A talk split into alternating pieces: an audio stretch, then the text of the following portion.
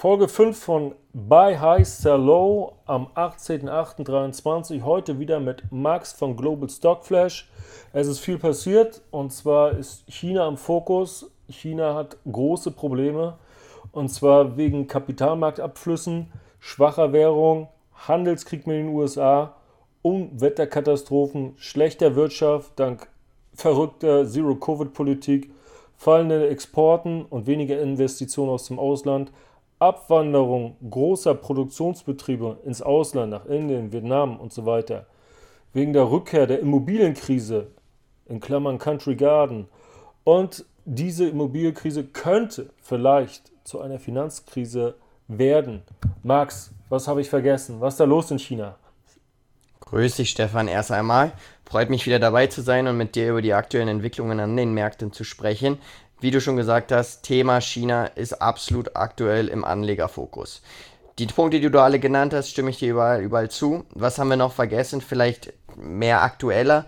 Gestern in Bezug auf die Immobilienkrise, die du angesprochen hast, China Evergrande Group, über die wir wahrscheinlich schon mal vor zwei Jahren gesprochen haben, abseits von diesem Podcast, hatte ja vor zwei Jahren schon so einen Zahlungsausfall, wo sie diverse Anleihen nicht mehr bezahlen konnten und haben jetzt gestern tatsächlich Bankruptcy in den USA nach Kapitel 15 angemeldet.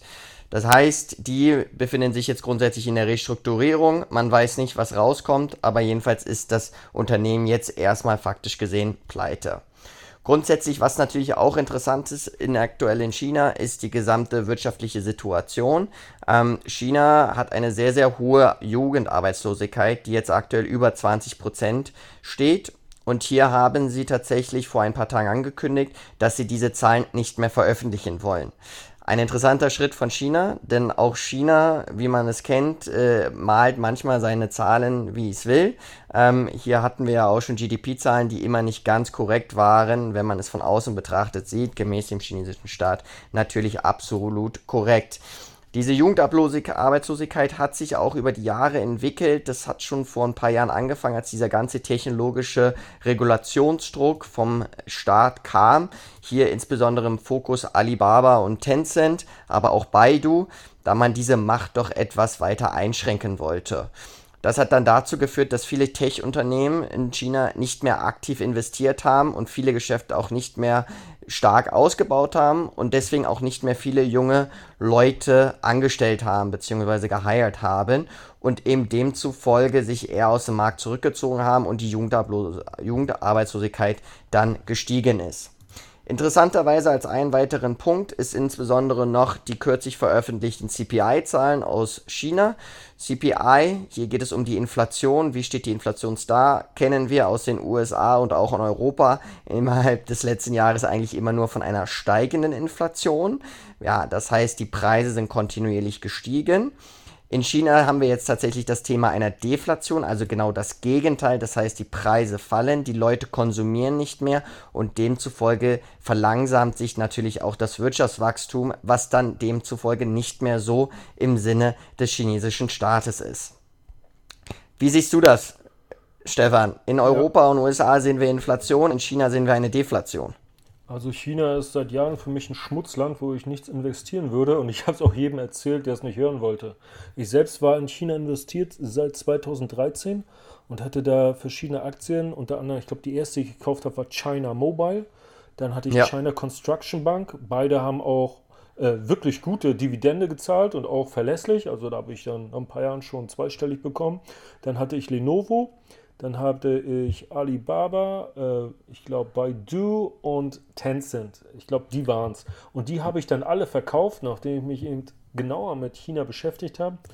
Was war da genau dein, dein Grund, warum du die Aktien verkauft hast dann? Also du hast alle parallel gleichzeitig verkauft. Genau, ich habe alles rausgeschmissen, so im Herbst 2018 Einmal wegen der VIE-Struktur, dass du eben keine China-Aktie wirklich hast, sondern ein ja. verbrieftes Derivat auf den äh, Cayman Islands. VIE stand für Viable äh, Interest Entity oder so. Ich krieg's nicht mehr ganz zusammen. Ja, ja. ich hatte da auch ähm, dann seit 2019, seitdem ich äh, Instagram mache, dann auch immer geschrieben auf Instagram, warum ich nicht in China investiere. Und da habe ich das auch mit aufge äh, aufgezählt. Und es ist eben so, Jedenfalls war es so, falls das Gesetz nicht geändert wurde, dass es Ausländern verboten ist, chinesische Aktien zu, zu haben. Und deshalb hat man sich über diese Derivatestruktur geholfen. Der chinesischen genau. Regierung haben, haben, die Firmen gesagt, ja, die, die, haben gar keine Aktien. Und den Ausländern, den naiven Wessis, sage ich mal, den Westlern hat man gesagt, doch, doch, ihr, ihr habt ja Unternehmensanteile, alles ist gut. Und so hat man so beide Seiten belogen, wie so ein Doppelagent, ja. So, ja. und äh, dann zweitens ist eben, dass, dass wenn du in China investierst, dein Geld dem irren Diktator anvertraust und wenn man sagt, ey, was sagt der irre Diktator, guck dir, was er macht, ja, das ist eben so typisch Diktator, ja, wo der sich eben umgeben hat mit Ja-Sagern und äh, eben nur sagt, ich mache und wenn du einen Einwand hast, dann bist du der Staatsfeind und kommst ins Gulag. Und jeder ja. sagt, ja, Sir, yes, Sir, yes, yes, Master, yes, Master. Ja? Und dann werden dann eben so Sachen gemacht wie diese Zero-Covid-Politik, dass Leute zu Hause eingeschweißt werden, dass die Haustüren ja. zugeschweißt werden, Käfig drumherum gebaut werden, dass die Straßenblockaden aufbauen und die Feuerwehr nicht rankommt und die Leute zu Hause verrecken, weil sie auch nicht aus dem Gebäude rauskommen, wenn es brennt. Ja, ja und dann mehr oder weniger in ihrer Wohnung auch tatsächlich verhungern, oh, ja, weil sie ja, keine ja. War, äh, Essenslieferungen mehr oder dergleichen bekommen oder in den Camps landen, wie du schon gesagt hattest, und auch nicht wissen, wann sie überhaupt dort rauskommen. Du, das da ist ja auch alte, Riesenthema alte, gewesen. Alte Rentner, ja? die, sind, die sind, weißt du, die sind teilweise blind oder taub oder sind auf Hilfe angewiesen von Personal, das kommt oder Familienmitgliedern kommt und die füttern und ihnen helfen, weißt du, die pflegebedürftig ja. sind, sag ich mal, die haben die verrecken lassen. Warum? Ja. Weil die chinesische Regierung dumm wie Brot ist. Und wenn du in China investierst, ich weiß, dann kommen, kamen die ganzen China-Fanboys an und sagten, aber Alibaba so geil und AI und Ping An und Tencent und Baidu und oh, guck mal hier und, und die machen so toll und, und, und, und, und werden USA überholen. Das höre ich schon seit 20 Jahren. So, weißt du? Ja. Aber, ja. aber es ist nun mal so, dass der Diktator auch einfach mal den Quartalsgewinn von Tencent nimmt und sagt, du Schmutz, ich Boss, hast du was gesagt? Besser ist es. Weißt du so? Ja, ja. Und dann, ja, und dann, sagen, und dann, dann sagen, sagen, Leute, ja, aber in Deutschland, da gibt es auch Gesetze. Ich sage, wie oft, wie oft hat dann Merkel oder Scholz den Quartalsgewinn von BMW, Mercedes und SAP sich gekrallt und damit gemacht, was er möchte? Wie oft? Nie. Denn hier hast du Rechtssicherheit und in China hast du keine Rechtssicherheit. Du, du hast kein Recht du, und die Eingeborenen wissen das auch. Die verschwinden. So wie in anderen Diktaturen auch. Es ist in Thailand genauso, da ist eine Militärdiktatur und äh, wenn du was sagst, verschwindest du. Deine Leiche finden sie nicht oder wird irgendwann mal angespült. So. Und, und, und, Aber äh, Stefan, ganz interessant, wenn ich hier kurz einhaken kann. Ja. Du hattest ja darüber gesprochen, ja, die USA, die wächst und die Chinesen, die wachsen aber viel, viel schneller. Das ist, wenn man sich das GDP-Growth anguckt, über die letzten Jahre, eigentlich Jahrzehnte fast, ist das absolut richtig. Ich habe aber mal ganz interessanterweise in meiner Telegram-Gruppe letztens einen Beitrag gepostet, wo ich mal den Return, also die Performance des SP 500 gegenüber des chinesischen Index des CSI 300 gestellt habe. Und da waren es vor ein paar Tagen hört zu, Year-to-Date-Return lag es in, den USA bei 16% positiv, in China bei 0%. Fünf Jahre in Amerika plus 58%, in China plus 14%. Und auf 10 Jahre Sicht ist der S&P 500 um 169% gestiegen, während der CSI 300 nur um 67% gestiegen ist. Das heißt, starkes GDP-Growth ist immer noch nicht, also spiegelt sich meistens vielleicht nicht im Equity-Return auch wieder, ja, also in den Aktien-Performances, weil eben noch eine Reihe anderer Faktoren hier eine Rolle spielen. Ja, ich hatte vor einiger Zeit äh, Dirk Müllers Gettefonds gegen diese ganzen Indizes verglichen. Und da war eben ja. auch, dass, dass der chinesische Indiz, der hatte, was weiß ich, plus 9%. Das war Ende Juli, ne? Ist also ja. nicht mehr aktuell, die Daten, deine sind aktueller. Ja. ja. Und, und wenn wir dann das war schlechter als der DAX, schlechter als S-DAX, schlechter als Eurostox. Dow Jones hatte 39, schlechter als der Nikkei. Der MSCI World hatte 48 Prozent auf fünf Jahre, ja. während ja. der chinesische eben äh, minus äh, nee, der chinesische gerade mal plus 9 gemacht hat. Und auch der hm. MSCI Emerging Markets, den viele nehmen, weil der, der Junge von äh, Finanzfluss das immer propagiert. Ja, der ist ja. genauso Schmutz, weil er eben zu, zu, zu einem Drittel China drin hat. Ja? Die klar, hat fünf Jahre klar. hat er minus 2% gemacht. Wow, schlechter als Bargeld, schlechter als ja. Sparbuch. Ja, was willst du mit so einem Müll? Schmeiß den raus, Mann. Ja, Pass auf. Ja. Und, und auf fünf Jahre, jetzt kommt's, ja, Silber Gut, hat auch immer was zu tun. Klar, es sind immer so Zyklen. Plus 56 Prozent. Ja. Gold plus 59 Prozent. SP 500 ne? plus 60 Prozent. Ja. Nasdaq, du weißt, Tech-lastig, plus 106. Das wurde nur Ja. noch getoppt von Bitcoin mit 338 plus und Ethereum 379 plus. Aber ist eine andere Asset-Klasse, ist okay. Ja, ja. Aber wir halten fest, USA hat gelaufen, ist gelaufen, China Schmutz, Emerging Markets Schmutz. Jetzt kommen natürlich die Schlaues, die sagen, ja, aber die Performance in der Vergangenheit ist kein Indiz für die Zukunft. Und dann frage ich immer, warum soll die Verlierer von heute und gestern die Gewinner von morgen Gewinner sein? von morgen sein. Und wenn Richtig, wir jetzt gerade aufgezählt haben, was hier alles schiefläuft in dem Land, ja, und dann kommt ja eben, du hast es auch gehört, jeder hat es gehört, äh, dass Apple jetzt die iPhone 15, 14 ist aktuell, für die, die keine iPhone-Jünger sind, keine Apple-Boys, Fanboys, ja, das wird in Indien jetzt erstmalig hergestellt. Ja, Da Ja, ich glaube auch sogar in Vietnam. ja, Vietnam Ich glaube auch, auch, in einiges. Vietnam hat auch einen ich Teil glaube bekommen, auch, ja. dass, dass einiges rausgeht nach, nach Indonesien und auch Malaysia. Malaysia hat ja sowieso auch einiges an Tag. Und ich weiß zum Beispiel, dass Samsung schon vor Jahren aufgehört hat, A, in China zu produzieren und zu verkaufen. Weil Ja. die nun mal ihre eigenen Marken bevorzugen. Ja. Es ist auch so, Ja. dass es so ein bisschen ist wie die DDR, dass man die eigenen Sta Spaat, äh, Staatsbetriebe zupampert, mit Geld zuscheißt, weil man möchte ja Beschäftigung haben. Die sollen nicht Leute entlassen, so wie Hire and Fire es in den USA gibt oder auch hier mal, weißt du, Entlassungsrunden. Ja, das ist richtig. Passend dazu ist ja auch ganz gut, dass die Chinesen, ich glaube, heute verkündet haben, dass der chinesische Staat jetzt äh, seine großen Unternehmen, börsengelisteten Unternehmen dazu angewiesen hat, eigene Aktien zurückzukaufen, um den Verfall bzw. um die negative Performance an den Börsen ein bisschen besser aufzuhübschen. Ja, dass die Kurse nicht irgendwie ins Bodenlauser fallen, sondern durch diese Aktienrückkäufe doch gestützt werden. Ja, also auch hier äh, agiert irgendwo der Staat immer mit. Eigentlich agiert der Staat in jedem Bereich der Wirtschaft, sowohl äh, im Tech als auch in, in jeglichen anderen Bereichen, hat er seine Finger im Spiel. Korrekt, das war Shanghai Starboard. Ich glaube, 30 oder 50 Genau. Unternehmen mussten. Einige sagten sich so, oh Gott, was wollen die von uns? Und dann haben sie so Ja. symbolisch so, so 0,1% der, der ausstehenden Aktien gekauft. So Hauptsache, Genau. die, die Parteiführung hält die Schnauze und belästigt uns hier nicht weiter, weißt du? Keiner hat Ja. Bock darauf, weil es eh schlecht läuft, weißt du? Und das Ja. ist immer so, dass, dass wenn du dann eben der Diktator, der schickt ja auch seine Parteisoldaten überall hin, die sich dann da reinsetzen in die Firmen und aufpassen. Ist ja nicht Ja, so, dass die richtig. einfach mal einen Fax schicken oder ein E-Mail und sagen, na, wie sieht's aus bei euch? Sondern sitzt immer einer und hält den Daumen drauf und sagt, wir bestimmen. Und wenn du hier was sagst, verschwindest du. So, und das muss man immer wissen. Siehe, und dann siehe Jack Ma. Ja, genau, der einmal den Mund aufgemacht hat und dann hat man ihn drei Monate nicht gesehen und alle dachten schon, er ist im Folterknast gestorben. Man musste sie immer wieder durch die, äh, vor die Kamera zehren. Und es gab auch genug andere, die sich abgesetzt haben, die gesagt haben, tschüss, die, die sind dann irgendwie mal in Frankreich auf einer auf der Sightseeing-Tour sind die mal einen Abhang runtergefallen, eine Mauer. Obwohl die drei, vier Bodyguards dabei haben, aber die waren bezahlt vom Staat. Das waren keine Bodyguards, das waren Killer. Sowas zum Beispiel, weißt du? Das ist so Standard, so, dass irgendwelche Firmenchefs ver verschwinden oder verschwanden. Und natürlich kannst du sagen, äh, das interessiert mich nicht, das ist die Zukunft, aber dann, dann wirst du eben diesem, diesem Horst, diesem Diktator, der eben auch diese Zero-Covid-Politik zu verantworten hat, und die ist ja nur weg, weil das Un Undenkbare passiert ist, weil Leute aufgestanden sind. Da gab es ja Aufstände, mit, wo sie Molotow-Cocktails geschmissen haben. Nur weil sie gemerkt haben, das ist in so vielen Bereichen so viele Leute, dass das hier zum Bürgerkrieg wirkt und wir hier wieder äh, das Militär rausholen müssen. Und dann haben wir, äh, wie in den 80ern, Szenen wie am Roten Platz, wo sich Leute vor Panzer stellen. Weißt du, nur deshalb wurden mit einmal, innerhalb von ein paar Tagen hieß es, eben hieß es noch Zero Covid, alles ist strikt und einmal, ey, es ist ja gar nicht mehr so schlimm. Ey, geht wieder raus, komm, wir, wir lassen das. Und das ist nur, weil eben, weil sie es übertrieben haben.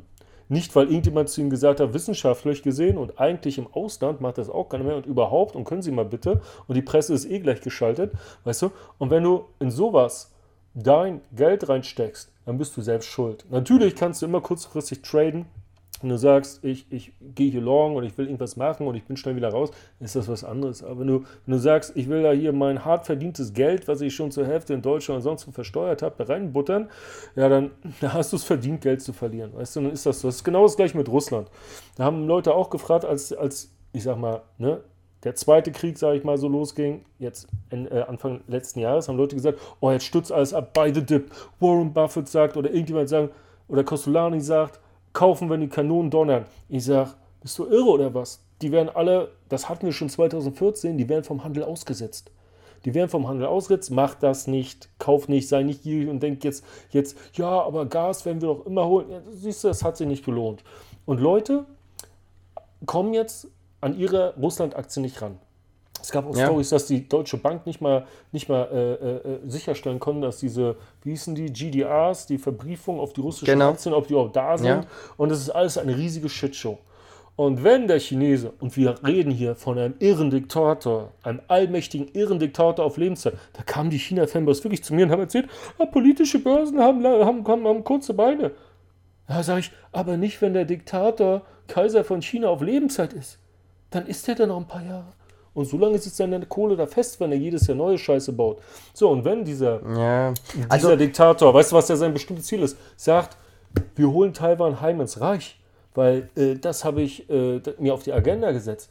Ja, dann, dann, werden die chinesischen Aktien auch alle ausgesetzt. Das ist egal, äh, ob du die in Frankfurt gekauft hast oder ob du ein Ami bist oder sonst wo, dann war es das. N natürlich stürzen die auch ab. Dann kamen die, du glaubst es nicht, dann kamen ja. diese naiven Fanboys zu mir und haben gesagt, ja, aber wenn China Taiwan angreift, dann haben wir sowieso Probleme bei den ganzen deutschen Firmen, die da investiert sind und auf China angewiesen sind. Dann sage ich immer, na und? Wie hilft das denn deinen China-Aktien, wenn deutsche Aktien auch leiden? Wie hilft das da? Warum ist das ein Investment Case? Das ist kein Investment, das ist Whataboutism. Komm mir nicht mit Whataboutism. Also kannst du ja. machen, ist ja dein Geld. Wenn Aber dein Geld dann, weißt du, wenn dein Geld dann in Russland und in China festsetzt, ist ja dein Problem, nicht mein Problem. Aber mach ruhig, you do you. Ja, aber man muss ehrlicherweise sagen, wenn, wenn China, wenn es tatsächlich zu einem Krieg kommen sollte zwischen China und Taiwan, dann wird das auch in einen Weltkrieg übergehen, ja, weil aufgrund der ganzen Beziehungen zwischen Taiwan, sowohl mit Japan als auch Südkorea, aber auch natürlich mit den USA, die irgendwo doch so ein Schutzschild auch über Taiwan halten, wenn es soweit kommen sollte, dann werden wir ganz andere Probleme haben. Ja, dann kann man sich erhoffen, dass man in Gold investiert ist, weil dann wahrscheinlich der Goldpreis oder eventuell auch der Bitcoin-Preis durch die Decke schießen werden. Ähm, aber dann stehen wir ein bisschen vor anderen Problemen. Vielleicht nochmal so ein bisschen, wir sind ja jetzt schon so sehr, sehr negativ auf China äh, fokussiert. Vielleicht, vielleicht auch mal ein paar positive Punkte hier. Ähm, positiver Punkt ist, man muss natürlich schon sagen und äh, auch gewissen Respekt vor den Chinesen haben, was die für eine Entwicklung über die letzten Jahrzehnte gemacht haben, ja. Also wenn man mal überlegt, wo sie herkommen, wie stark sie die ganzen Städte aufgebaut haben. Ich war selber mal vor ein paar Jahren in, in Shanghai und war wirklich beeindruckt, was sie aus diesem, aus der Stadt herausgeholt haben, wie groß sie gewachsen ist. Ich habe auch noch gewisse Freunde, die dort wohnen und arbeiten, die tatsächlich auch vieles Positives berichten, jetzt mal vielleicht abgesehen von der ganzen Corona, Corona-Pandemie, wo sie dann doch mit ihren sehr, sehr drakonischen äh, Maßnahmen kamen. Aber man muss natürlich auch vielleicht sagen, dass sie die gesamte Bevölkerung, ich meine, das sind ja 1,3 Milliarden, 4 Milliarden, ja, das ist ein bisschen anders als in Deutschland natürlich, wo wir jetzt schon mit 80 Millionen sind, so ein ganzes Land irgendwo auch zu lenken und auch mehr oder weniger weiterzuentwickeln mit ihrem Plan, muss ich sagen, ist jetzt tatsächlich auch eine relativ starke Leistung gewesen. Und was ich immer sehr beeindruckend finde an den Chinesen ist, sie haben ja ihren 5- und 10-Jahresplan, der irgendwo natürlich auch dem Kommunismus bzw. der Planwirtschaft entstand aber sie halten sich halt auch daran und fahren wirklich eine Linie. Sonst hätten sie gar nicht diesen, dieses enorme Wachstum auch irgendwo hinbekommen. Wenn du in die USA schaust oder meinetwegen auch bei uns, ja, in Deutschland, dann hast du mal die eine Partei, die will die einen Punkte umsetzen, dann hast du bei der nächsten Wahl die andere Partei. Also du siehst es ja in Amerika mit Trump und Biden. Trump setzt da alles, oder gehen wir noch eins zurück. Obama, Obama macht Healthcare, ja, so, dann kommt Trump, Trump will das wieder abschaffen, macht seine eigene Agenda. Dann kommt Biden, Biden macht wieder einige einige Sachen, die Trump mehr oder weniger gemacht hat, zunichte und hat sein eigenes Programm und du hast, gehst eigentlich immer in so einem Zickzack nach oben. Du entwickelst dich zwar schon weiter, aber du entwickelst dich halt nicht straight weiter, weil du viele Sachen, die vielleicht auch gut waren, die der Vorgänger gemacht hat, einfach wieder zunichte machst. Und die Chinesen jetzt dadurch, dass der Xi natürlich seit keine Ahnung wie viele Jahren und auch noch wer weiß wie viele Jahre da an der Herrschaft ist, der entwickelt das Land ja kontinuierlich weiter. Ja, also wenn man sich das rein technologisch anguckt, sind die in vielen Bereichen schon, schon viel, viel weiter als wir. Die Digitalisierung schreitet viel, viel schneller voran. Natürlich hat das auch irgendwo äh, Tendenzen dazu, dass man die Leute immer stärker kontrollieren möchte, weil vieles ja nur noch über Face ID läuft und Fingerprint und was weiß ich nicht alles. Aber grundsätzlich muss man sagen, ähm, es gibt ja auch einen Charlie Manga, der sehr, sehr stark in China investiert. Hast du sicher auch gehört mit Alibaba, großer ja, Alibaba. War, war, war bisher ein Fehler, hätte er lassen sollen. Sieht sehr schlecht aus. Ja, ja, also ich weiß gar nicht, äh, wie, wie jetzt eigentlich sein. Jetzt wurden, glaube ich, letztens erst wieder die, die Berichte über die großen Investoren äh, veröffentlicht, wie sie investiert haben im zweiten Quartal. Ich weiß nicht, ob er da jetzt tatsächlich Darf ich schon kurz, aufgegeben darf ich hat. kurz einhaken? Charlie, Gerne, Munger gerne hat, Munger hat sich mit, mit Alibaba in China verzockt. Warren Buffett hat, wie dieser Podcast heißt, Airline-Aktien gekauft. Bei High Sell Low. Er hat sie im Hoch verkauft vor Corona. Genau im Tief hat er sie verkauft und danach haben sie sich erholt. Also beide, ich möchte nicht schlecht reden, ne? das kommt ja arrogant rüber, die sind ja trotzdem noch sehr erfolgreich und niemand hat immer recht. Aber Ja. man muss auch sagen, jeder Mensch macht Fehler und genauso macht Charlie Fehler und auch Onkel Warren macht Fehler. Und deshalb braucht man nicht jeden Trade kopieren. Ja, ja. Und ich glaube auch, dass sogar der Ray Dalio auch immer ein sehr, sehr großer China-Freund Ja, war. Ray Dalio, Ray Dalio ist eine China-Nutte, weil Ray Dalio wird vom Diktator bezahlt. Ray Dalio äh, ähm, verwaltet in seinen Fonds viele Milliarden aus China. Und als Ray Dalio, Ray Dalio live auf der Bühne gefragt wurde, ob denn der chinesische Staat bei ihm investiert ist und wie viel, dann fing er an zu stottern, als wenn er gerade einen Herzinfarkt hat oder, oder einen Schlaganfall. Also Ray Dalio schreibt schöne Bücher, Ja. über Prinzipien und macht schöne Videos auf YouTube über Prinzipien, aber er hält sich nicht an seine eigenen Prinzipien. Und Ray Dalio hat kurz vor Corona gesagt, Cash ist Trash. Und genau das hättest du gebraucht, um im Corona-Tief zu kaufen. Ray Dalio Ja. Hat auch nicht immer recht. Wollte ich nur damit sagen. Nee, aber nein, er ist, natürlich trotzdem, nicht, er ist natürlich natürlich nicht. trotzdem Milliardär und er war mal pleite und jetzt ist er immer noch reich, weißt du? Und er hat Le- natürlich auch mit seinem Hedgefonds absolut massiv äh, performt über die letzten Ja, eine, Jahrzehnte eine, schon. eine, ja. eine hervorragende Lebensleistung, was natürlich niemand in Abrede stellen kann und ich schon mal gar nicht. Ja. Aber Ray Dalio ist, was China angeht, A, nicht objektiv. Gut, das bin ich auch nicht. Mhm. Und B, B hat er eben auch nicht recht gehabt in der Vergangenheit. Immer. ja.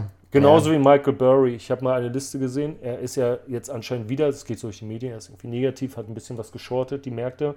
Aber seit äh, in den letzten vier, fünf Jahren hat er wohl sechsmal den Crash vorhergesagt und er kam kein Mal.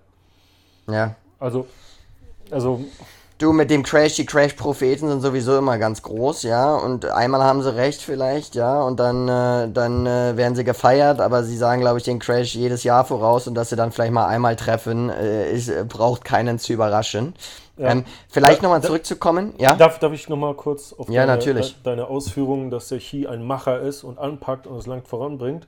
Er hat Ja. sehr viele Leuchtturmprojekte, die, wovon viele scheitern. Zum Beispiel hat er den größten Bahnhof gebaut, also China, in Asien. Ja. Und dieser steht jetzt unter Wasser. Weil es mal Fluten gab und sie haben eben einen, einen Standort gewählt, der eben, naja, der eben im Gefahrengebiet ist. Und dieser riesige Bahnhof, wo natürlich Ja. noch nichts, also der, den, sie so für, wie sag mal, für Werbezwecke zeigen, der fährt natürlich noch nichts, weil drumherum kaum was ist. Der, der, der war auch eben sehr teuer, ich glaube 30 Milliarden US-Dollar oder so, weil es eben ein Riesending ist. Der ist geflutet. Die Seidenstraße, der pusht da Geld überall rein, aber es sieht noch nicht nach Erfolg aus. Der Yuan, der wertet ab. Und, Ja. und, und man kann immer irgendwelche Leuchtturmprojekte zeigen. Pass auf, ich glaube, dass China, wenn ich die Zahl richtig im Kopf habe, umgerechnet 300 Milliarden US-Dollar in Startups und Unternehmen gepusht haben, um endlich selbst äh, Hightech-Chips zu machen, Semiconductor, Halbleiter. Daraus ist nichts geworden. Vor zwei Jahren hat es China erst geschafft, jetzt pass auf, selber Kugelschreiber herzustellen. Ja. Denn um ja. Kugelschreiber herzustellen, brauchst du ganz spezielle, äh, diese Kugeln, die, wovon dieser Kugelschreiber den Namen hat. Und China Ja. war bis vor zwei Jahren nicht in der Lage, diese Kugeln so präzise herzustellen, dass du so einen 10-Cent-Artikel komplett assemblen kannst, zusammensetzen kannst selbst. Denn da kamen diese Kugeln immer aus Deutschland. Und wenn Ja. er natürlich als Chinese hat immer einen, einen Kugelschreiber gehabt aus chinesischer Produktion und die gingen nicht. Die gingen einfach nicht. Und hat er gesagt, warum gehen Ja. unsere scheiß Kugelschreiber nicht? Er sagt, ja, das Problem, sagt er, seht zu, dass ihr das selbst macht. Und da haben die jahrelang getüftelt. Das war eben nicht so leicht ihn zu kopieren, bis sie Ja. dann vor zwei, drei Jahren erst es geschafft hat, selbst die richtigen Kugeln für den Kugelschreiber herzustellen. Das Und ist ja ganz eine oft ganz ist das interessante Geschichte, habe ich noch nie gehört. Ja, Ja. ich, ja, ja. Äh, Es gibt da so spezielle ähm, ähm, ähm, YouTube-Kanäle, die sich mit sowas beschäftigen. Und diese ganzen Mythen, das ist natürlich alles so ein bisschen Propaganda, was in den Westen getragen wird. Ne? Die sind ja nicht dumm, Mhm. die haben ja auch Geheimdienste und gehen dann in sozialen Medien, was ja jedes Land hat. Das hat Russland, das hat Deutschland vielleicht auch, USA, das ist es klar. So ein bisschen beeinflussen, weißt du? Es ist jetzt Ja. nichts, nichts äh, wirklich chinesisch Spezielles. Ne? Das machen alle, würde ich sagen, oder alle, die sich leisten können. Und, und ganz oft, zum Beispiel wurde Anfang Corona gesagt, ja, China schickt nach Europa mehrere Flugzeuge mit so und so viel Millionen Masken. Und alle sagen, wow, die Chinesen, die helfen uns. Die produzieren. Wir haben nicht genug. Was nicht gesagt wurde, ist, dass Europa einige Monate vorher, als es da losging, ungefähr fünfmal so viele Masken hingeschickt hat. Aber da hat der Chinese darum gebeten, dass das nicht gesagt wurde, damit sie nicht schwach dastehen. Da gab es keine Meldung, aber als die dann selbst die Produktion aufgenommen haben, weil die ja uns immer ein paar Monate voraus waren mit der Corona-Krise, dann hat man sich hingestellt, wir retten euch. Guck, eure Regierung und Industrie sind schwach, aber wir, wir schicken euch die Masken rüber. Und das ist eben auch so ein bisschen dieses Selbstbild von Xi, dass er sagt, ich mache dies, ich mache das, ich peitsche das durch. Aber wie du auch jetzt siehst, sind eben, ja, hat man auch eben auch viele Infrastrukturprojekte auf Sand gebaut. Ja, äh, und ähm, man, man sagt zum Ja. Beispiel einfach, pass auf, wir möchten mehr Reis anbauen und jetzt werden überall die Wälder gefällt und wir machen überall Reisterrassen. Das Problem ist aber, diese Bäume, die da standen, haben diese ganzen Hügel zusammengehalten. Ja. Und nun hast du überall Erdrutsche, dass ganze scheiß Dörfer begraben werden mit hunderten Toten, weil der, weil der ignorante, dumme Diktator sagt, mache Reis. Und dann kommt der eben in der Region und sagt, der Diktator hat gesagt, ist egal, was sie sagt, mach die Bäume weg, mach Reisterrassen. So kommen die Raupen. Ja. Sowas, weißt du, das sind Probleme, okay. die alle selbst geschaffen sind. Natürlich kannst du sagen, ja, hier in Deutschland und überall ist Demokratie und dann streiten sie sich und machen die so und Obamacare und kommt Trump und dann macht der nächste das und so. Ja, aber dadurch, dass du eben immer mehrere, ich sag mal gut, in den USA sind nur zwei Großparteien, die an der Macht sind, aber dass du mehrere hast, hast du immer dieses, was sie im Amiland nennen, Checks and Balances oder bei Ja. uns könnte man sagen, dass du, dass du immer einen Konsens hast. Ja, Genau, genauso wie, die, genau, wie, die, genau. wie bei uns jeden Tag die Presse auf den Politiker zeigt und die Partei und die andere Partei und sagt, das hat der gemacht, das hat der gesagt und die Studie sagt, dass das nicht geht oder das besser war. Guck doch mal ins Ausland, die Schweden machen so, die Franzosen machen so, der Pole macht so Ja. und in China machen sie es so. Weißt du? Dass er sagt, Ja. orientieren wir uns doch an denen, die es schon, weißt du, zum Beispiel, die es, die es gut gemacht haben. Sowas gibt es in China nicht. Da sagt keiner, guck mal, die machen so und so und so. Und dann wird eine Linie eben gefahren und manchmal läuft sie und manchmal nicht. Und, und, und die ein, ein, ein, ein Schalt-Policy, die da zu zwei Kind und drei Kind wurde, das hatte sich, wie ich gehört habe, ich will jetzt das nicht beschwören, nur so hören sagen, ein General ausgedacht. Ein Militär hat gesagt, boom, nur noch ein Kind. Und das ging so weit, dass Frauen, die im sechsten Monat schwanger waren, mit dicken Bauch, das Kind zwangsmäßig aus dem Mutterleib gerissen wurde und getötet wurde. Diese ganzen Arbeiterinnen, die wurden in ihren Betrieben überwacht von einer anderen Frau, die dann so etwas wie eine Aufseherin war, wie so eine KZ-Aufseherin, und geguckt hat, ob eine schwanger war. Und wenn eine schwanger war, wurde das gemeldet geguckt, hat die schon ein Kind. Und wenn die schon ein Kind hatte, dann wurde das Kind aus ihrem Unterleib rausgeschnitten und vernichtet.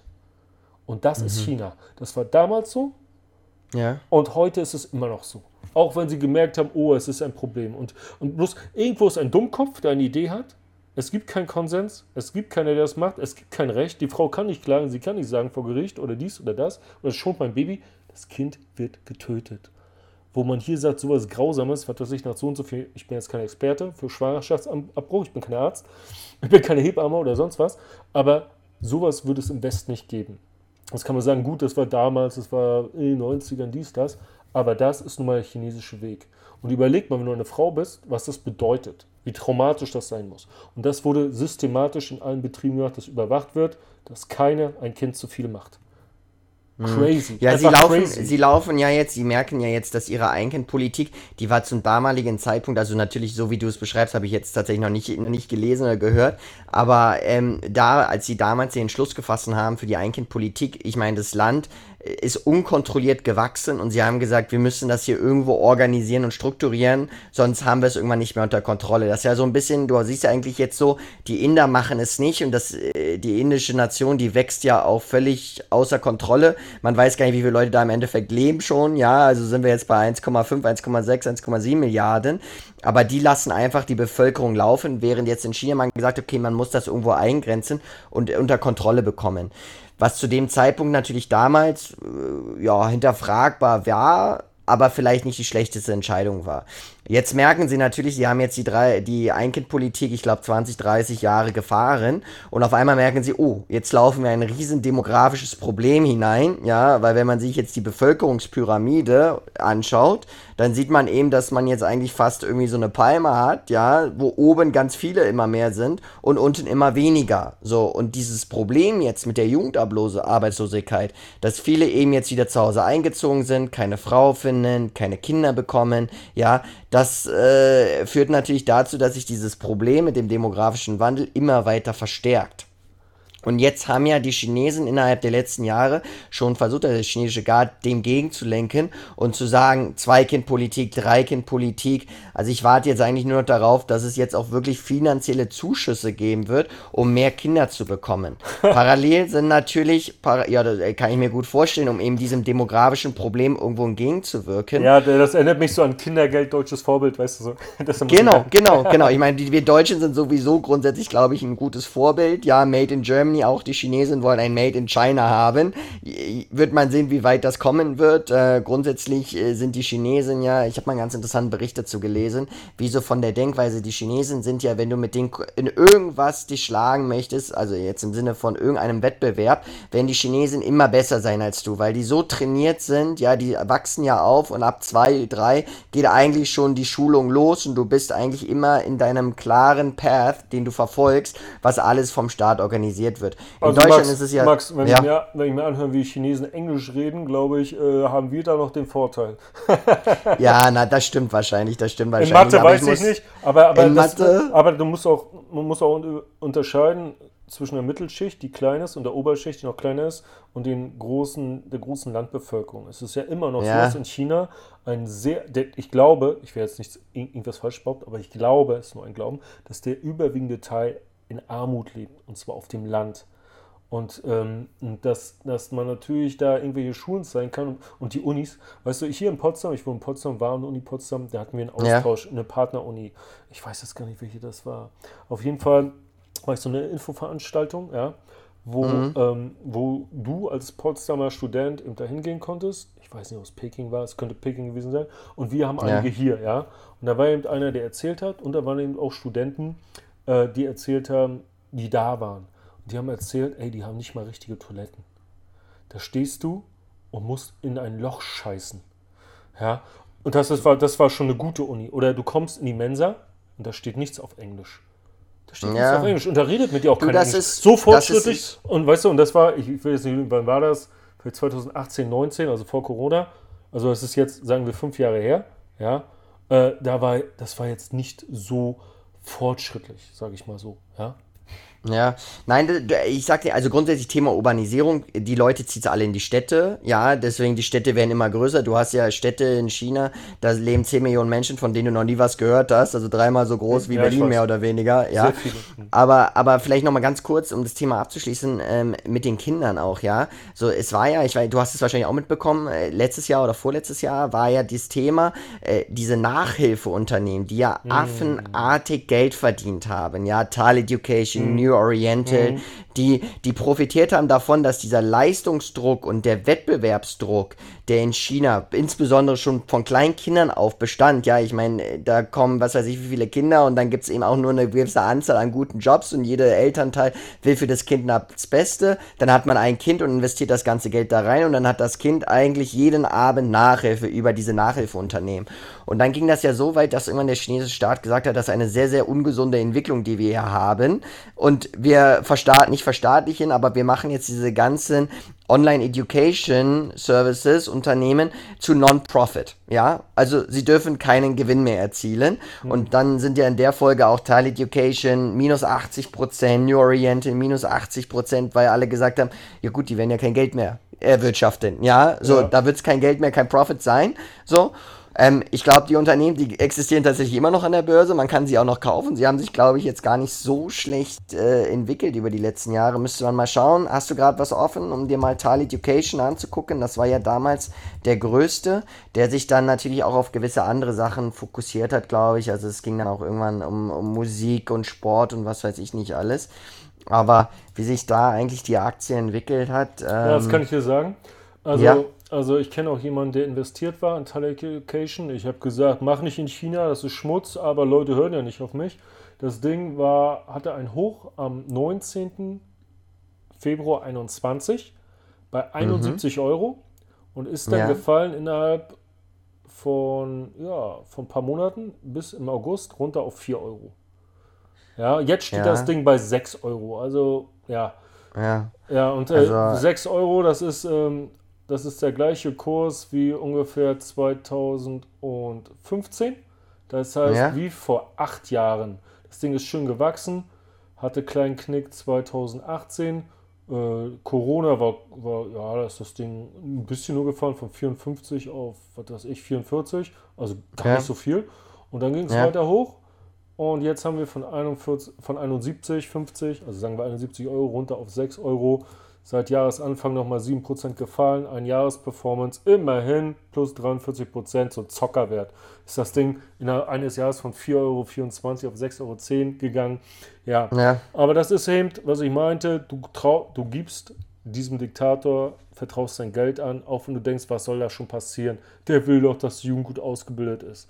Ja, das ist natürlich so ähnlich wie in Südkorea, wo man die, die Jugend sehr, sehr, wie soll ich sagen, ähm, pusht, dass sie ans Limit gehen, sehr viel Arbeit reinstecken, weniger Freizeit, damit man hinterher sich eben einen Top-Abschluss hat und ein ähm, Top-Unternehmen bewerben kann, was dann eben in in, in, äh, in, Südkorea entweder Samsung ist, SK Hynix oder noch ein dritter war das. Waren so die drei Top-Konzerne. Hyundai, meine ich. Hyundai könnte sein, könnte sein. Oder ja. Hyundai und Kia sind, glaube ich, beide ja, äh, Südkoreaner. Ja, also, ja, ja, aber SK Hynix noch und Samsung auf jeden Fall. Genau. Weil SK ja. Hynix ist äh, einer von den drei großen, die Speicherschutz machen, Arbeitsspeicher und sowas. NAND genau. und RAM und so. Ähm, vielleicht, kommen wir, vielleicht kommen wir jetzt nochmal zurück auf, äh, wie wir aktuell die Situation China und zu den globalen Aktienmärkten einschätzen. Ähm, grundsätzlich haben wir ja jetzt gesehen, äh, diese ganze Immobilienentwicklung. Ich glaube persönlich jetzt nicht, dass äh, China äh, diese ganze Immobilienkrise, der chinesische Staat wird diese auch irgendwo aktiv mit gewissen Zinssenkungen irgendwo supporten wollen. Ja, dass es hier nicht zu einem riesen Kollaps kommen wird. Sie haben jetzt schon tatsächlich die Mindestreservesätze der Banken äh, gesenkt. Ich nehme mal an, das wird sich noch weiter senken. Die Kreditvergabe wird wahrscheinlich auch wieder ein bisschen ansteigen, ja, eben, dass die Banken mehr Geld ausgeben können, um eben diesen Immobilienmarkt zu stabilisieren und damit auch den Konsum weiter zu steigen oder wieder zu steigen und das Vertrauen auch natürlich herzustellen, ja. Wie, wie siehst du das? Wie, wie glaubst du, werden jetzt die Chinesen mit der Immobilienkrise umgehen? Ja, also vor zwei Jahren haben sie es ja irgendwie geschafft, so ein bisschen äh, das Ding zu managen und das weiter rauszuschieben. Aber ja. ich bin mir nicht so sicher, ob sie das jetzt schaffen. Das Ding ist, sie können das machen, alles mit Geld zuschmeißen, ja, Geld drucken, aber dann haben wir ja wieder das Problem der Abwertung des Yuan gegen andere Währungen, wie dem US-Dollar. Und nun kommt folgendes Problem durch diese großen Fluten, die es gab, ja.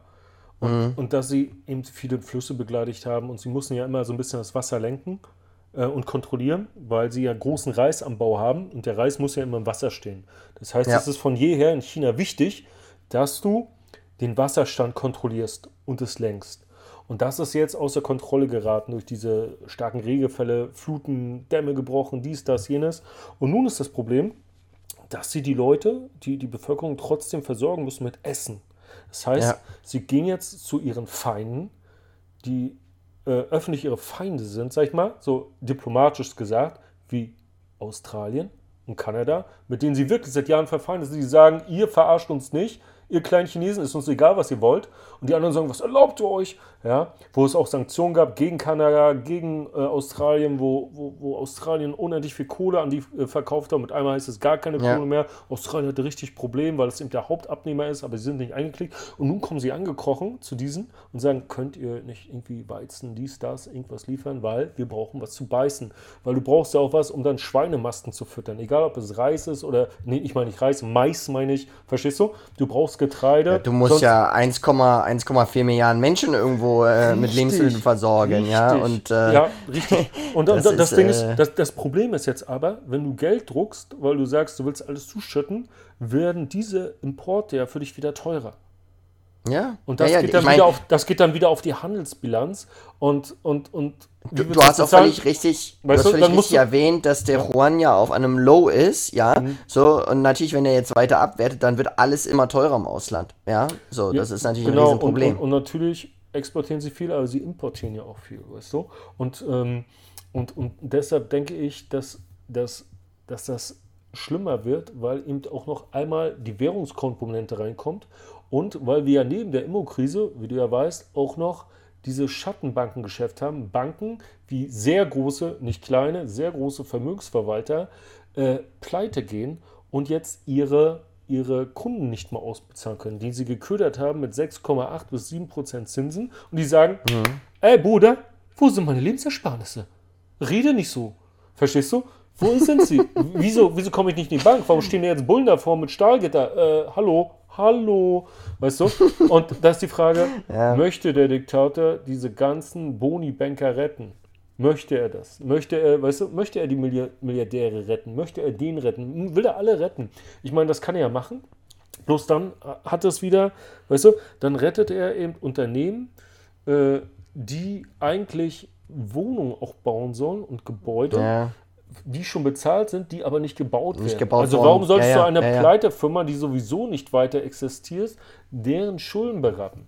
Und ich denke, dass, dass, dass es vielleicht vielleicht ansteigend ist. Es ist ja auch so, dass die Statistiken, wie du schon sagst, hier Jugendarbeitslosigkeit, dies, das, CPI, also Inflation und, und sowas, dass das ja alles so ein bisschen gefaked ist und dass auch die Staatsbetriebe, so wurde es jedenfalls auf Bloomberg geschrieben, möglicherweise angesteckt werden.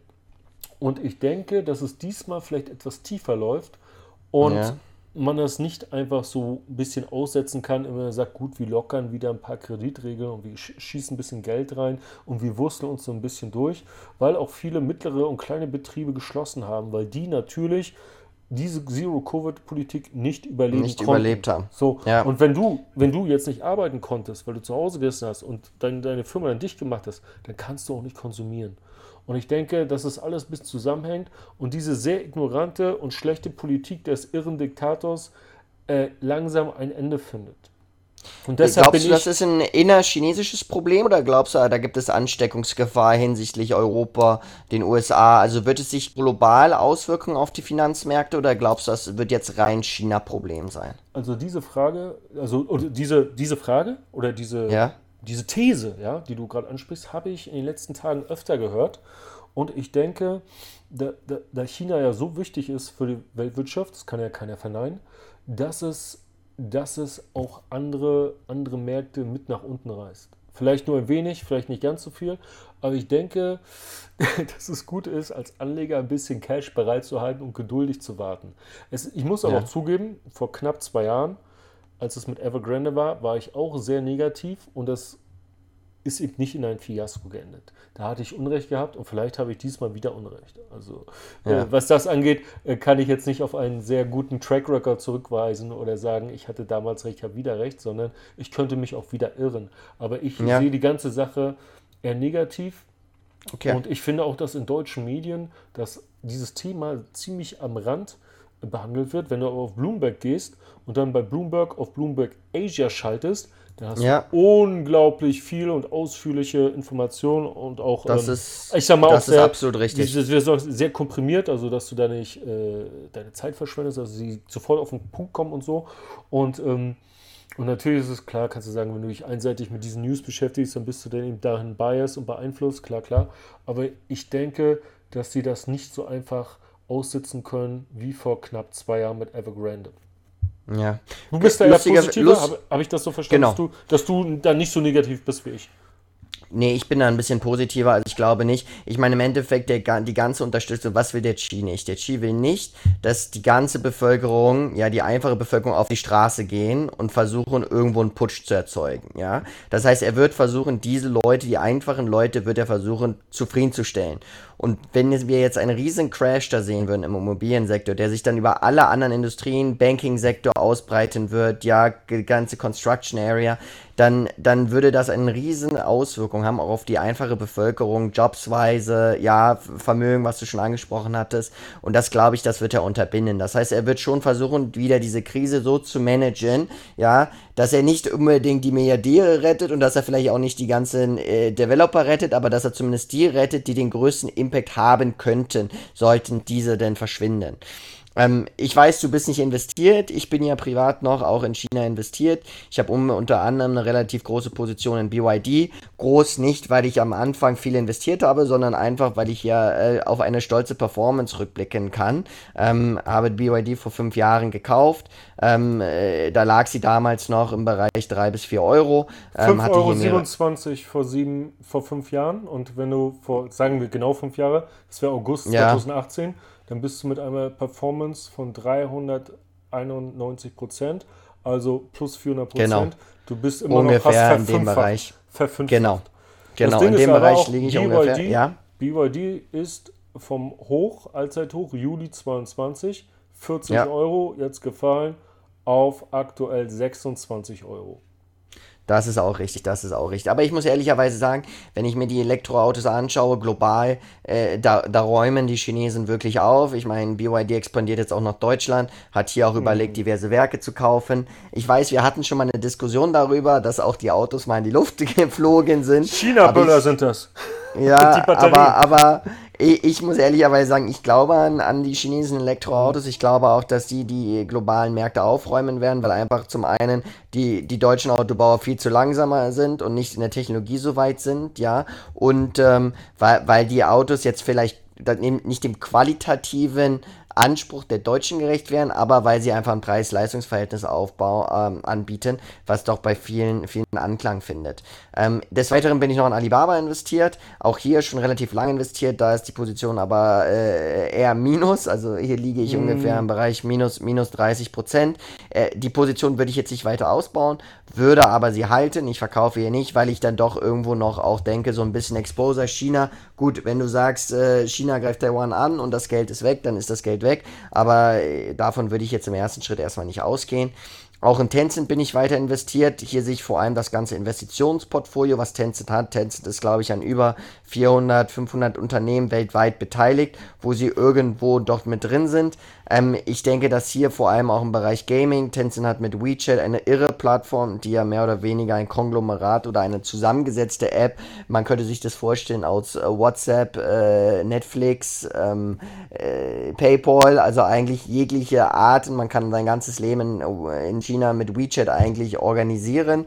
Ähm, man kann auch in vielen Bereichen gar nicht mehr anders zahlen als mit WeChat tatsächlich. Ähm, also hier bin ich auch investiert und dann bin ich tatsächlich noch in JD.com und Meituan investiert. Diese waren aber Abspaltung von Tencent, weil Tencent in beide Unternehmen investiert war und hier eine Sonderdividende in Anführungszeichen ausbezahlt hat und es hier dann Aktien in dieser Form gab. Genau, ich glaube jetzt nicht, dass ich meine Investition weiter ausbauen werde, aber ich werde sie jetzt erstmal so weit halten und sollte BYD vielleicht zum ursprünglichen Allzeithoch wieder zurückkehren, würde ich wahrscheinlich auch mal einen Gewinn hier dort mitnehmen ähm, und die anderen Positionen würde ich jetzt erstmal laufen lassen. Ich bin erschrocken, was für ein China-Fanboy du bist. Prozentual vom Portfolio macht es tatsächlich jetzt nicht viel aus. Wie viel macht Also das vom es- Gesamtportfolio aus? vom Gesamtportfolio macht es insgesamt wahrscheinlich ungefähr so 8%, 7% aus. Ja, das geht ja noch. Ja. Also, Aber du hast sag mal jetzt spannende Frage an Darf dich. ich ja? kurz, darf ich kurz? Ja, Ähm, gerne. Ähm, du hast ja wahrscheinlich mitbekommen, dass diese ganzen E-Auto-Firmen, auch Tesla und die Chinesen, jetzt in den Preiskampf gehen und immer, Ja. immer mehr die Preise drücken und Tesla jetzt anscheinend auch so ein bisschen abgespeckte Visionen bringen, die weniger Features haben und weniger klein, kleinere Richtig. Batterien mit weniger Reichweite. Es drückt doch BYD. Warum verkaufst du den Schmutz nicht einfach und nimmst deine 400% mit? Ja, also in China sehe ich jetzt BYD nicht in der direkten Konkurrenz von Tesla, weil wenn man Aber sich die haben doch da Werke und so haben die doch da. Ne? Ja, die haben Werke, die verkaufen auch, aber wenn du dir jetzt einfach nur mal die Autos im Vergleich anschaust, auch das Preissegment, in dem die gelistet sind, konkurriert BYD nicht direkt mit Tesla, würde ich sagen, ja. Also, dass sie hier doch, und zudem kommt auch noch ganz interessanterweise, ich weiß nicht, ob du dir mal die Lithiumpreise angeguckt haben, die ja ein essentieller Kostenfaktor im Elektroauto sind. Die Lithiumpreise sind tatsächlich jetzt sehr, sehr stark gefallen. Also sie waren zwischenzeitlich ja mal exorbitant hoch, als alle geschrien haben, oh mein Gott, die grüne Ener- Energiewende kommt, wir brauchen für jegliche Batterien brauchen wir Lithium. Lithium schoss auf eine Allzeit hoch, kam dann aber sehr, sehr stark wieder runter. Und hier hat sich tatsächlich, äh, also wenn man sich jetzt die Marge ranguckt, ja, wenn jetzt BYD Preise etwas senken sollte, aber auch auf der Kostenseite natürlich mit dem Lithiumpreis, der runterging, auch die Kosten senken kann, dann bleibt der Mar die Marge im Endeffekt irgendwo relativ ähnlich. Und ich glaube jetzt nicht, dass das groß irgendwo BYD doch beeinträchtigen sollte, jetzt im, wenn man sich jetzt die Umsatzentwicklung bzw. einfach nur das, die Gewinnentwicklung anschaut, ja. Hast du zufällig mal die Lithiumpreise aufrufen können? Hm, Ich guck mal nach. Ist BYD äh, deine Lieblings-China-Aktie? Aktie? Äh, ja, würde ich Weil- absolut so sagen. Weil sie auch Also- am meisten so äh, im Plus ist, ne? Ja, nicht nur das, aber ich glaube, wenn ich mir jetzt den chinesischen Markt komplett anschauen würde und ich würde und mich würde jemand fragen, nenn mir eine einzelne Aktie in China, in die ich investieren soll, wenn ich investieren möchte, dann würde wahrscheinlich meine Wahl auf BYD, BYD fallen, ja, weil BYD ja auch nicht nur, BYD hat ja unterschiedliche Segmente, unterschiedliche ähm, Produktbereiche äh, und da ist nicht nur das E-Auto, sondern auch tatsächlich die Batterien, die sie ja selber bauen, ja, und ähm, auch dieser Bereich wird relativ stark wachsen und wenn du dir überlegst, jegliche Batterien in Zukunft, ja, die werden wahrscheinlich auch aus China kommen und da wird es dann entweder Cuttle, das ist der andere große, ist glaube ich der größte Batterieproduzent der Welt, ähm, oder BYD sein. Und Ja. äh, in Cuttle, die sind tatsächlich nicht, also sie sind nur in China gelistet. Da kommen wir wieder zurück auf die Thematik, die du vorhin meintest, ja. Ähm, BYD ist in Hongkong gelistet, das heißt, man kann über Hongkong in BYD investieren. In China kann man das tatsächlich nicht und deswegen kann man auch nicht in Cuttle investieren. Ähm, aber grundsätzlich, BYD wäre meine erste Wahl. Ich habe jetzt Lithiumcarbonat 99,5% und zwar in Ch Ch chinesische Yuan offen, den Chart. Ja. Und da hatten wir anscheinend das Allzeithoch im November 22 bei, was haben wir hier, etwa 600.000, also es sind dann Yuan anscheinend. Dann ist Ja. das Ding ein bisschen gefallen und haben wir jetzt aktuell bei 228.000. Das heißt, der Preis hat sich fast gedrittelt, war aber, ich sag mal, zu Corona-Zeiten in 2020 bei etwa 78, 75, in den 60ern sogar. Ja. Ja. 60, 57 war vielleicht so in den 50ern, das war das Tief, wenn wir jetzt äh, dieses, äh, dieser Chart so stimmt. Ja, also es Ja. ist hochgelaufen, war 22 bis 23 krass hoch und dann ist es ein bisschen dieses Jahr zurückgegangen. Ja. Wie natürlich Ja. auch einige andere Rohstoffe gefallen sind. Ich habe heute mal geguckt, seit Anfang August sind Aktien gefallen, Mhm. an, an Staatsanleihen gefallen, Krypto gefallen, Öl gefallen, Edelmetalle gefallen. Ja. Mit Richtig, bisschen, richtig. ein bisschen Glück, wenn es noch weitergeht, könnte man bald günstig kaufen bzw. nachkaufen. Und was ist gestiegen, Stefan? Was ist gestiegen? Natürlich äh, der Zins. Der Zins, Jetzt- richtig. Und die, und die Yield der, der Treasuries in den USA. Natürlich, ja. Natürlich. Äh, und die Geldmarktfonds, wenn man dann Zinsen darüber und äh, Festgeld, Tagesgeld natürlich. Ne? Der Zins ist gestiegen. Und ähm, ja, ich bin gespannt, ob es so weitergeht. Zu deiner China-Story. Du, bist ja, du bist ja immer noch long. Ja.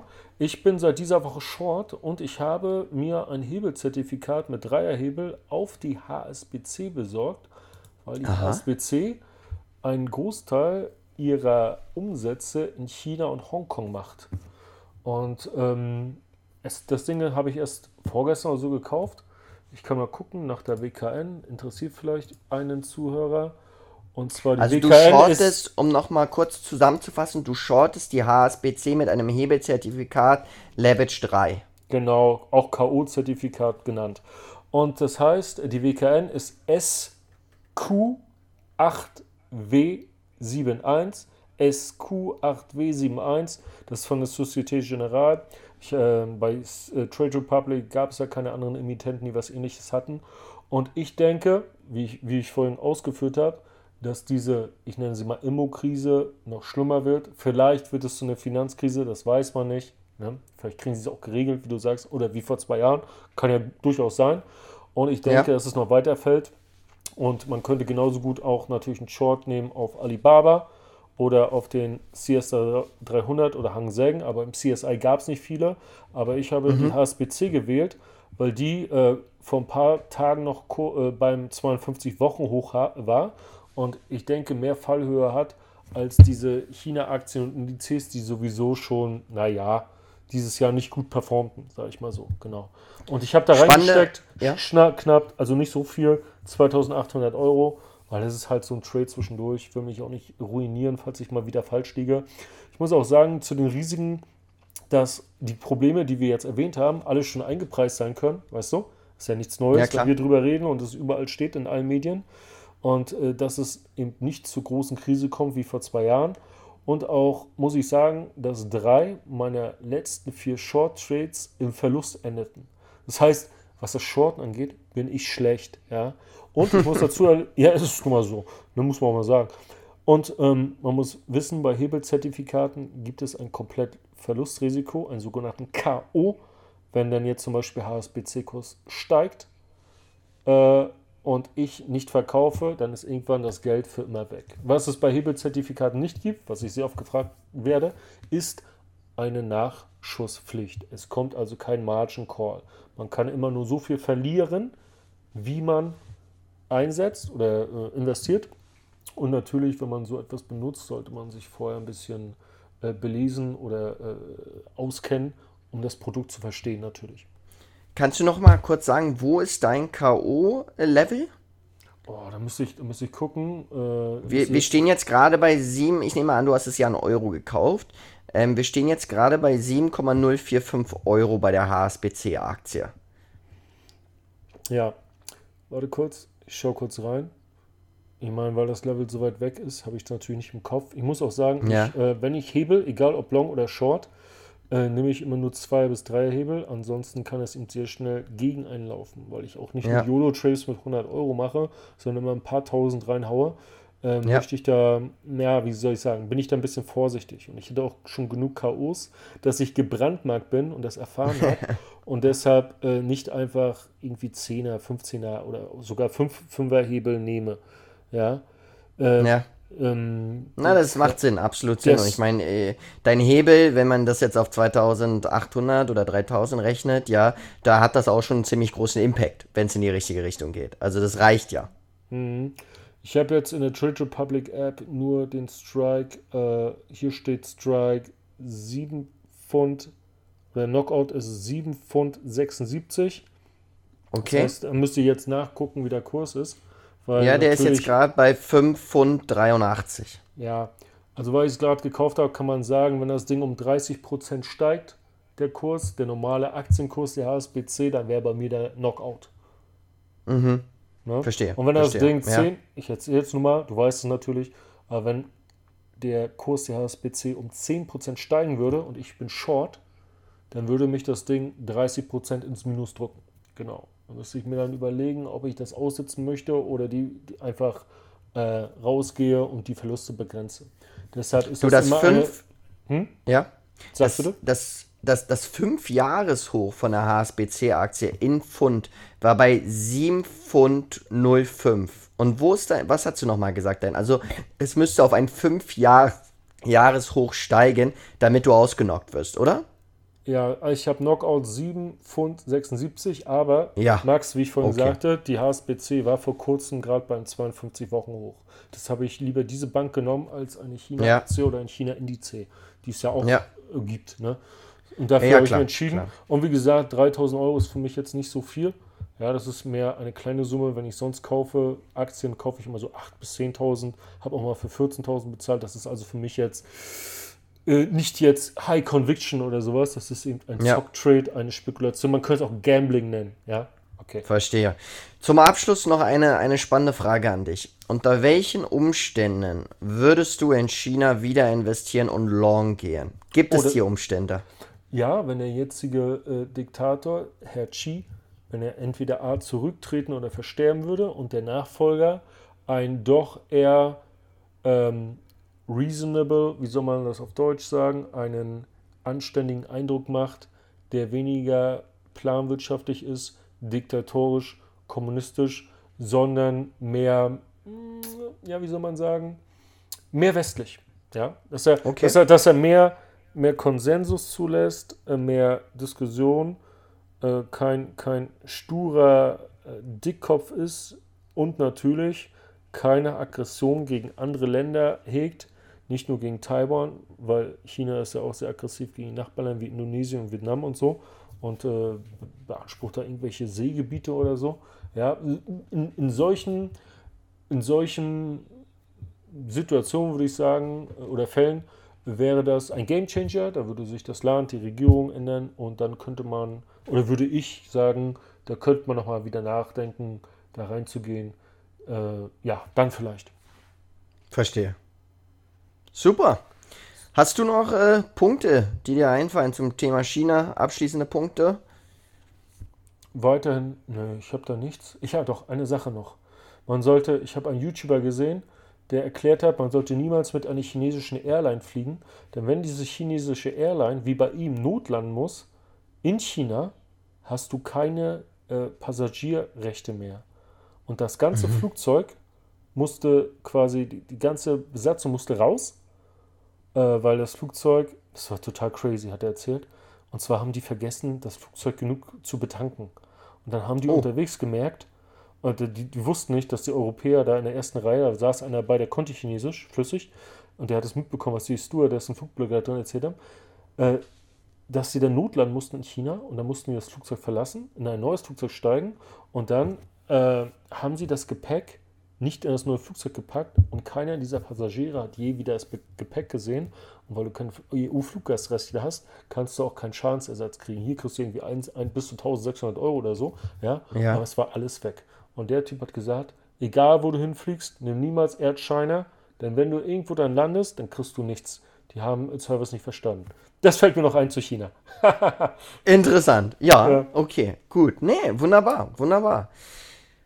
Max, nächste Folge wird dann unsere sechste Folge und das wird eine besondere Folge, weil wir werden einen Auswanderer interviewen, der nach in die Schweiz ausgewandert ist und da seit Jahren in Zürich lebt. Das bist du. Und das heißt, Klasse. Das heißt, ich werde auch noch versuchen, einen Schweizer ranzukriegen, damit nicht nur ein paar Deutsche über, über Ausland reden, weißt du, sondern ähm, dass wir auch eine andere Perspektive kriegen. Und ich werde dann die nächsten Tage äh, einen Post machen auf Instagram wo ich dann in den Kommentaren von Abonnenten Fragen sammle, die du dann hoffentlich beantworten kannst. Okay? Super. Das heißt, wir das machen eine, eine Auswandererfolge. Das klingt hervorragend. Das machen wir, Stefan. Super. Dann danke ich dir für den Austausch wieder. Äh, sehr, sehr spannende Erkenntnisse wieder neue gewonnen von dir. Und ähm, freue mich auf die nächste Folge. Ich danke dir auch und äh, an die Zuhörer, damit du die nächste Folge nicht verpasst äh, den Podcast abonnieren, bitte nicht vergessen. Und die erwähnte Telegram-Gruppe mit den ganzen Banken-Research von Max. Alles kostenlos, keine Werbung. Da monetarisierst du nichts, richtig? Korrekt, richtig. Da kommt auch keine Werbung oder irgendein Scam, Da kommt auch keine Werbung, nein. Einfach nur nichts. so Bankenresearch ist alles auf Englisch. Das verlinke ich unter dem Podcast. Das ist eine Telegram-Gruppe, ein Kanal, da kannst du beitreten, falls du ein bisschen mehr lesen möchtest. Bedanke ich mich auch bei dir, Max, und sage bis zum nächsten Mal. Tschüssi. Tschüssi.